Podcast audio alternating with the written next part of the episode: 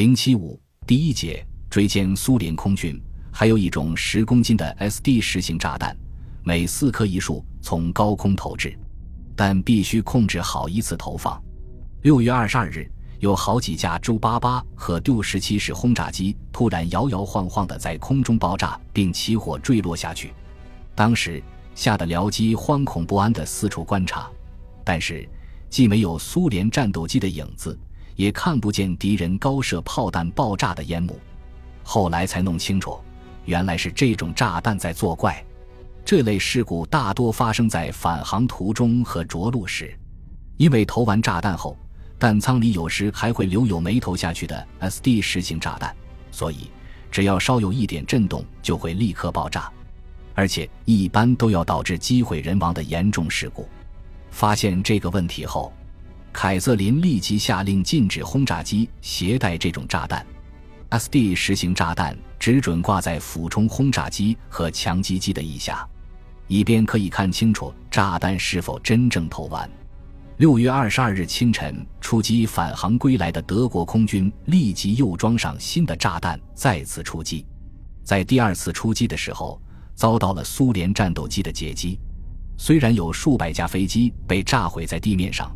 但新的对手仍在不断的出现，在《伟大的卫国战争》，苏联是这样称呼的一书中，记述了苏联第一二四战斗机飞行大队的 D.V. 科科列夫少尉的英雄事迹。科科列夫驾驶一十六式飞机在与咪幺幺零式飞机空战中，他的机枪发生了故障，于是他毅然调转老鼠式飞机，德国给一十六起的绰号的机头向德国飞机撞去。结果两架飞机同归于尽，德国战斗机一开始就遇到了出乎预料的困难。苏联的双翼战斗机一一百五十三、一十五，小而短粗的寇蒂斯，以及安装着比较大的新型发动机的一十六战斗机，虽然速度远不如德国的梅塞施米特式飞机快，可是机动性能却非常好。第五十三战斗航空团团部直属分队的西斯少尉报告说：“那些家伙把我们引到射击位置。”然后突然来一个一百八十度大转弯，掉过头迎面扑来，进行对头攻击。第五十三战斗航空团团长冯马尔查斯少校大伤脑筋。空战中，每当他接近了敌机，就在即将射击的最后一刹那，敌机总是突然来一个急转弯。由于他的机速过大，一下子就从敌机上方冲了过去。由于类似的失误，在开战的第一天。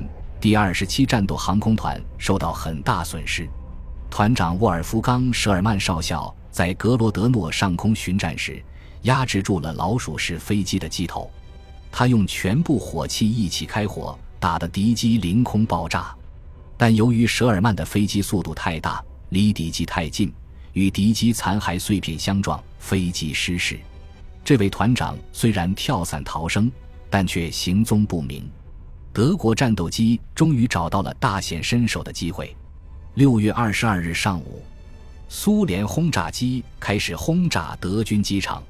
这些轰炸机不知是从哪儿飞来的，究竟是从后方飞来的，还是从被破坏的机场上飞来的，或者是从至今尚未查明的机场上飞来的呢？总之，苏联的飞机飞来了，他们正以十架、二十架。三十架的密集队形向德军机场袭来，当时恰好格拉夫·舍恩伯恩少校的第七十七俯冲轰炸航空团完成对布格河畔碉堡群的第一次轰炸返航归来，刚刚在比亚瓦波德拉斯卡附近尘土飞扬的野战机场着陆，突然连续发生了五次爆炸，接着机场边上升起了浓烟，后来才发现是敌机头的五颗重磅炸弹。只见敌机在空中拐了一个大弯，企图逃跑。就在这时，有两三个小黑点以快得惊人的速度从上方袭击了苏联轰炸机，那是德国战斗机。这个惊险的战斗场面使地面上的俯冲轰炸机飞行员们紧张的一个个屏住了呼吸。最前面的那架飞机被打下来了。第七十七俯冲轰炸航空团第六中队中队长赫伯特·帕普斯特上尉说：“一缕青烟把两架飞机连接在一起，只见那架大飞机猛然下倾，闪着火光，垂直栽落下去。发动机发疯似的吼叫着，地面腾起一根巨大的火柱，那架飞机完蛋了。第二架轰炸机也喷出了红色的火焰，在坠落中爆炸，它的机翼像一片大树叶飘落下来。接着又是一架，它一边燃烧着，一边翻着筋斗往下掉。就这样，一架接着一架，最后一架掉在村子里，足足燃烧了一个小时。地平线上出现了六个烟柱，这六架敌机全被打掉了。这只不过是一个小小的战例，整个战线到处都是如此。前来攻击的红军轰炸机既没能从对空炮火下逃脱，也没能逃避掉德国战斗机的拦截。由于他们顽固的非同一条航线。因而损失惊人。然而，你去落他十架，他又飞来十五架，整整一个下午，他们连续前来轰炸。帕普斯特上尉说：“仅在我们机场就击落了二十一架飞机，没有一架能够幸免。”一九四一年六月二十二日，这个炎热而血雨腥风的日子，记录了两国空军交战二十四小时的战果。苏联损失飞机一千八百一十一架。德国损失飞机三十五架，苏联损失的飞机中有三百二十二架是被战斗机和高炮击落的，一千四百八十九架是在地面上被德国飞机炸毁的。德国空军总司令赫尔曼·戈林不敢相信这个报告，私下派人进行调查。总司令部的军官们在德军占领的机场一连搞了好几天，统计烧毁的苏联飞机残骸，统计出来的数字更为惊人。毁坏的苏联飞机竟在两千架以上，在苏联边境各机场都出现了这幅情景。苏联战后公布的资料也证实了这一点。莫斯科国防部出版社发行的六卷本《苏联伟大卫国战争史》里有这样一段话：敌人地面部队取得成功的决定性因素是德国空军的突然袭击，在开战的第一天。敌人的轰炸机部队就集中突击了我国境附近的六十六个机场。首先遭到攻击的是驻有苏联新式战斗机的机场。在这种突击和激烈的空战中，截止六月二十二日中午，我方损失飞机一千二百架，其中有八百架以上是在地面被炸毁的。到中午就已损失一千二百架，而战斗一直持续到傍晚。这部书接着说。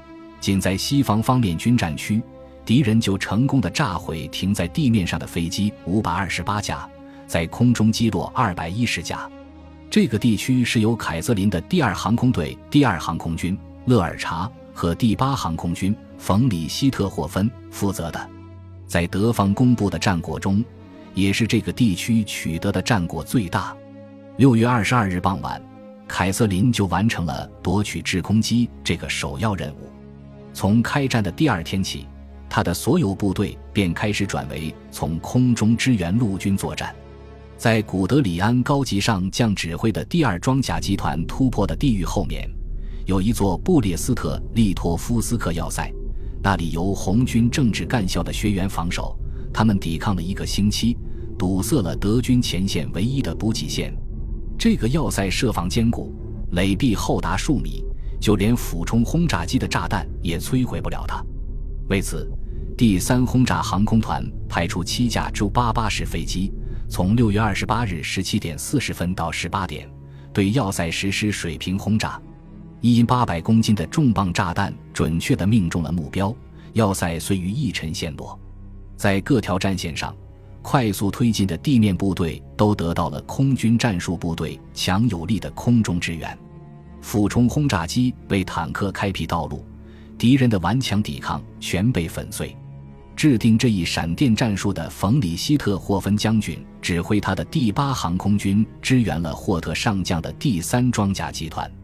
在第八航空军南面，勒尔查将军第二航空军的俯冲轰炸机、战斗机和驱逐机在菲比西上校的统一指挥下，密切配合着古德里安将军的坦克部队。然而，苏联空军并没有被打垮。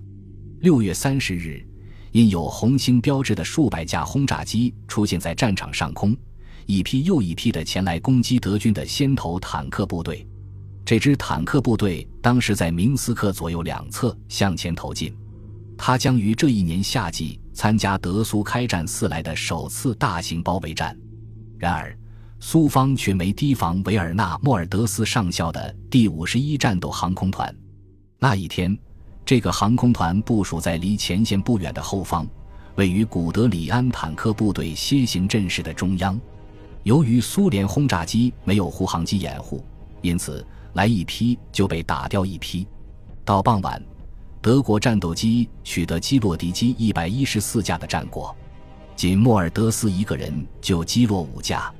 这是被他击落的第七十八至八十二架，约皮恩上尉和贝尔少尉也各击落五架，因此，第五十一战斗航空团成为开战以来第一个击落敌机达到一千架的航空团。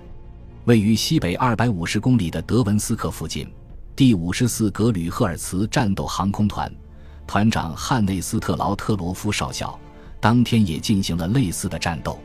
苏联轰炸机到这里轰炸德维纳河大桥，企图阻止第四装甲集团向西北挺进。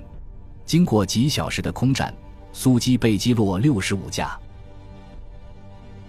本集播放完毕，感谢您的收听，喜欢请订阅加关注，主页有更多精彩内容。